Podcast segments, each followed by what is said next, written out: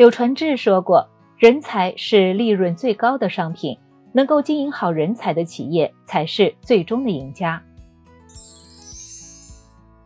你好，欢迎收听简七周报。想提升经济敏感度，抓住更多投资机会的小伙伴，赠送你十五天简七 VIP，在公众号“简七独裁回复“电台”免费领取。一起来听听本周的内容吧。第一条解读来听一听，深圳保障房子女可以优先入学了。最近，深圳名校优先保障房的消息引起了关注，这被认为是租购同权的有益尝试。这意味着什么呢？先科普下租购同权，就是你在一个城市租房和买房，享受到的公共服务和权利是同等的。虽然深圳优先满足保障性住房子女入学的做法引起了其他商品房业主的不满。但一定程度上可以看出，深圳开始在租购同权方面进行更多尝试。租购同权这条路，广深地区一直走在全国前列。早在2017年，广州就提出了符合条件的租房者子女享有就近入学等公共服务权益。中央也一直在完善相关制度。去年在二十大报告和十二月份的中央经济工作会议中，也都提到了关于人口净流入的大城市租购并举市场的建设问题。我们最关心的落户和子女教育方面，也有不少城市出台了政策，比如上海和北京两个典型的人口流入城市，都实行了积分落户制度，当然也和房子有千丝万缕的联系。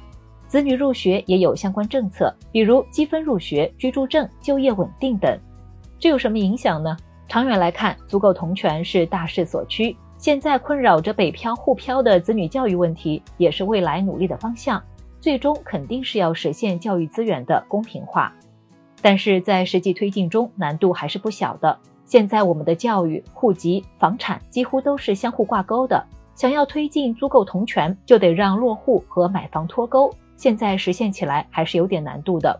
不过今年总理提到，咱们从人口红利转为人才红利，业内人士认为，地区会逐渐从抢人才过渡到抢人口。这样，政府就会给租房人群提供更多市民化的公共服务。深圳就是很好的例子。所以，虽然路途艰难，但前路还是可以稍微期待一下的。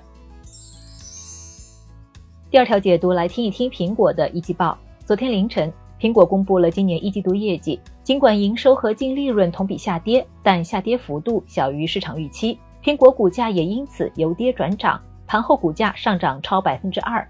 这意味着什么呢？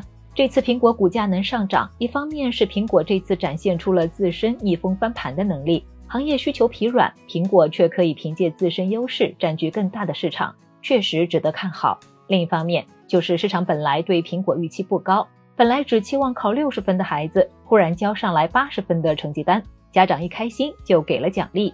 来看看这次财报的闪光点，一是 iPhone 表现亮眼。一季度 iPhone 销售同比增长百分之二，体现了超强的韧性。印度、菲律宾、印尼等新兴市场为销量出了不少力。从去年二季度开始，iPhone 在印度、印尼的销量就实现了翻倍。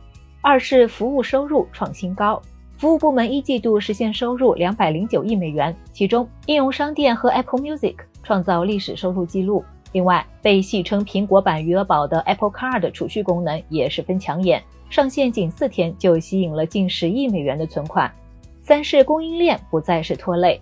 去年苹果由于供应链问题导致手机交付困难，营收同比下滑百分之五。但随着苹果中国工厂复工和其他地区的新工厂投入运转，苹果一季度没有遇到任何产品的短缺问题，并且二季度的供应也得到保障。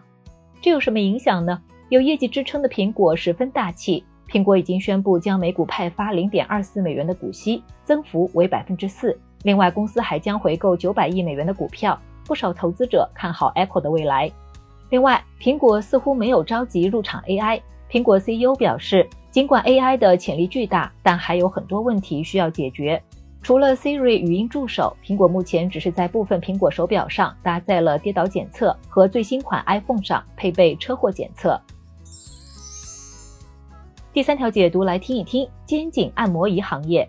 当代社会几乎每个人都不可避免地成了低头族。电子科技在给我们带来便利的同时，也给我们的颈椎带来了更大的压力。因此，不少品牌瞄上了颈椎这一痛点。这意味着什么呢？据不完全统计，颈椎病已经成为了高发疾病之一。目前，我国颈椎病门诊检出率高达百分之六十四点五，确诊人数高达五千万人。如果再算上症状比较轻、暂时不需要医治的部分，人数大概有一点五亿左右，而且发病年龄还越来越小。有痛点就会有良方，各大品牌的按摩仪、升降桌等产品一个接一个。其中，便携按摩仪最受欢迎，不只是肩颈、眼、腰、背、足各个部位都照顾得很全面。据统计，去年上半年，京东卖出了超过三百七十万件按摩器，同比增长约百分之十二点五。入驻平台的品牌和店铺数量同比增长了近百分之四十。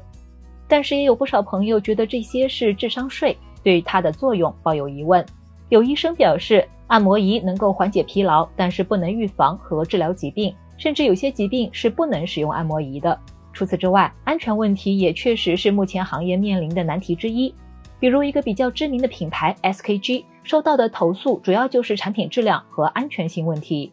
这对我们有什么影响呢？对咱们消费者来说，如果只是想用来放松、缓解疲劳，可以选择一些比较靠谱的牌子。但如果患有相关疾病的话，最好还是先咨询一下医生再做决定。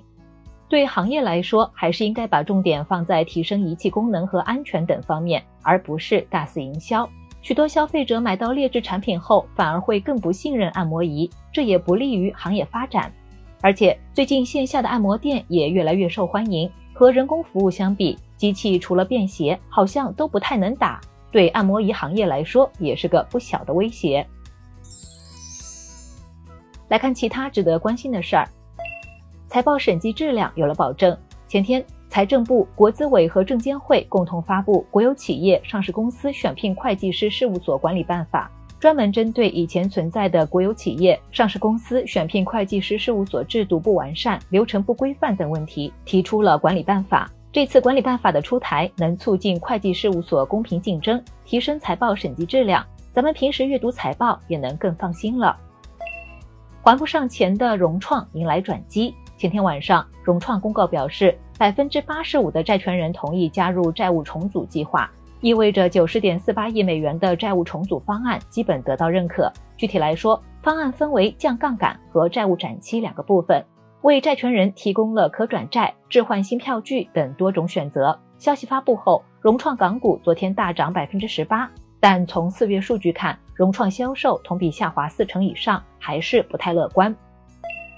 微软体验 ChatGPT 无需排队。前天，微软宣布对搜索引擎、必应和浏览器进行升级，并认为这是 AI 技术的新一轮创新。其中最重磅的当属新版必应不再需要候补名单，登录微软账户就可以体验 GPT 四。另外，这次还新增快速导出聊天对话的功能。未来还将增加聊天记录保存功能、平台创建第三方插件功能，以及上线私有版 ChatGPT。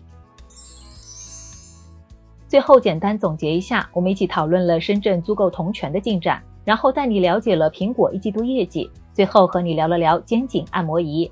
感谢收听简七周报，喜欢本期内容的话，欢迎分享给朋友免费收听。最后推荐一篇精选的晚上聊财经。掌握五个原则，和顶级高手一样挑到好股票。欢迎点击文字区链接收看。